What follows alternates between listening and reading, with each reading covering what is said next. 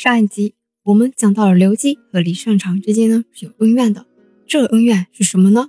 这得从一件贪污案说起。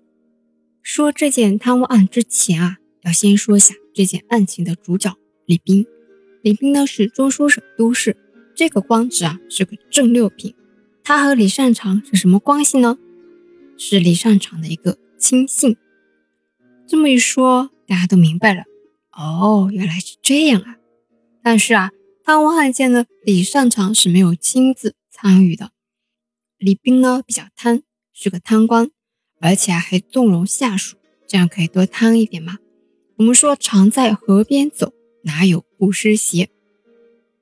终于，李斌因为贪图私利，纵容下属而被治罪了。因为是李善长的亲信，并且李善长啊一向是比较宠着李斌的。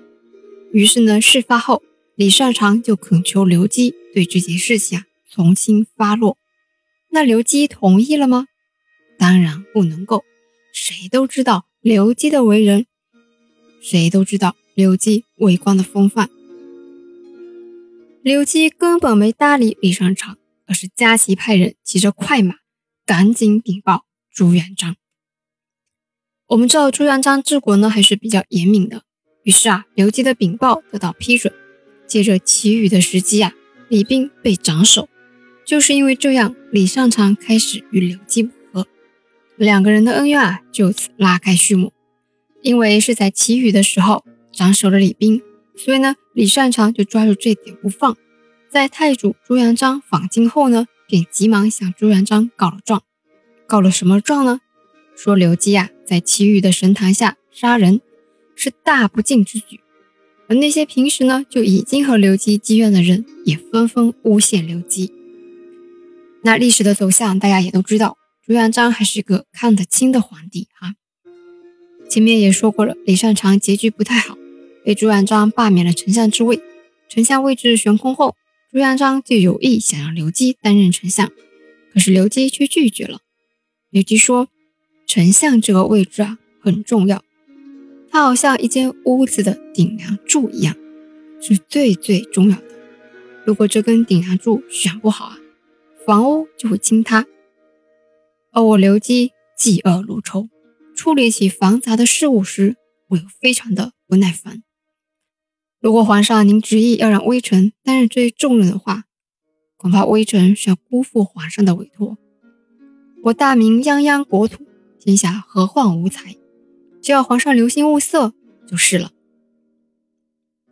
就这样，刘基拒绝了丞相之位，而朱元璋就物色了几个人选，然后咨询刘基的意见。我们先来看看朱元璋选的这三个人分别是谁：杨宪、汪广洋、胡惟庸。我们简单的来带一下这三个人。首先是杨宪。杨宪，公元一三二一年出生。公元一三七零年离世，本名呢叫做杨弼，字希武，太原阳曲人，也就是今天的山西省太原市人。因为他办事非常干练，于是成为了朱元璋的亲信。洪武元年，也就是公元一三六八年，任中书参知政事。洪武二年，高迁为左丞。汪广洋出生年月不详。于公元一三七九年离世。江苏高邮人，字朝宗，汉族人，是元末进士出身，文化造诣啊非常的深厚，通古博今，诗文特别的好，而且书法也很好，非常擅长隶书。汪广洋年少的时候就已经跟随太祖朱元璋起义反元了，深受朱元璋的赏识，称赞其。处理机要，屡献忠谋，将他比作张良与诸葛亮。之后明朝开国，先后担任山东行省、陕西参政、中书省左丞、广东行省参政、右丞相职务，受封中勤伯。胡惟庸，胡惟庸呢，大家比较熟，但是呢，他的出生年月啊不详，于公元一三八零年离世。他与李善长呢是同乡，也是明朝的开国功臣之一。也是呢中书省丞相。也就是说，前面这三个人啊，都成为了丞相。那朱元璋推荐的这三个人都成为丞相之前，是问过刘基意见的。那刘基分别给予这三个人啊什么样的评价呢？对他们有什么样的建议呢？这三个人围了丞相之后，结局和李善长一样吗？是好还是坏呀？不惑下期告诉大家。我们下期见。